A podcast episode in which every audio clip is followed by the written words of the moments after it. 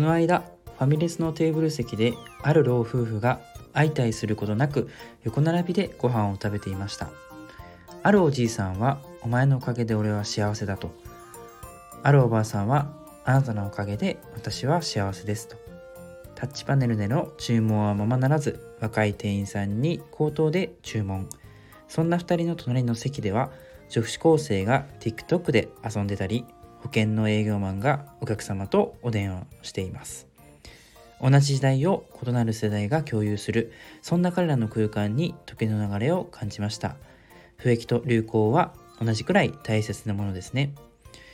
こんにちはラジオドゥドゥエンドゥです。本日は2月28日月曜日。え、2月も最終日となりまして、えー、本日ですねお水についてお話ししようと思います、えー、現在フリーアナウンサーでありタレントの田中みな実さんがですね毎日水を3リットル飲んでいると聞きまして、えー、私もですね、1日、まあ、最低でも2リットルはお水を飲んでおります。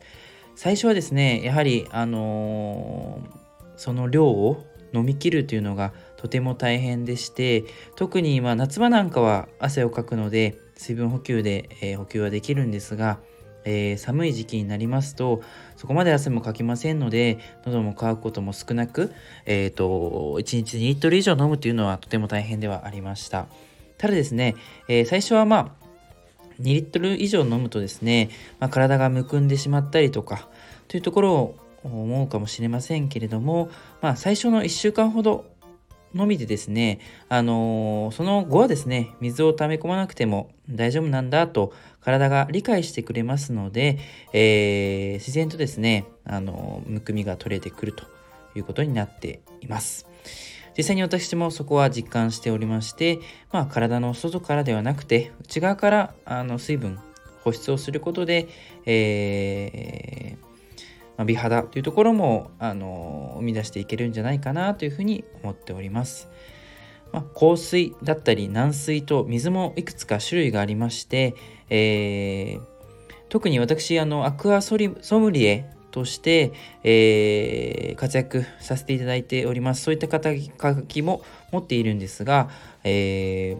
こまめにですね水を飲むことが一番のポイントでありますまたあの香水の中でも超香水と言われているあのコントレックスという水があるんですがそちらはですねあの本当に朝の一杯にはとても最適ですね。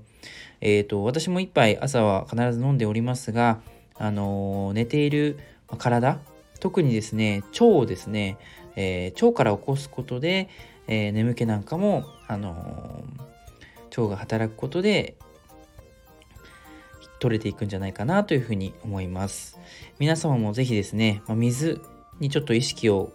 置いていただいて、えー、普段何気なく飲んでいる水なんかを、あのー、意識的にですね変えていただけると毎日の生活がより充実して健康的な、あのー、体になっていくんじゃないかなと思います。はい、今回はあの簡単にですね水お水についてちょっとご紹介をさせていただきました。えー、より細かな詳細はですね、あの、お問い合わせいただければですね、あの、回答させていただきますので、え、皆様のご意見、どしどしお待ちしております。はい。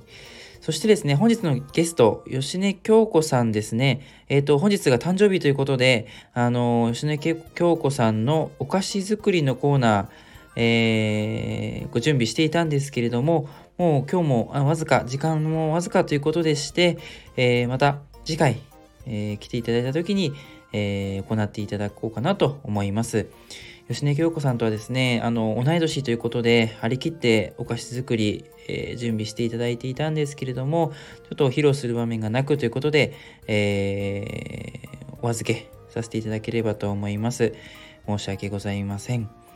はい。それではですね、またあのー、お会いできればと思います。3月もよろしくお願いいたします。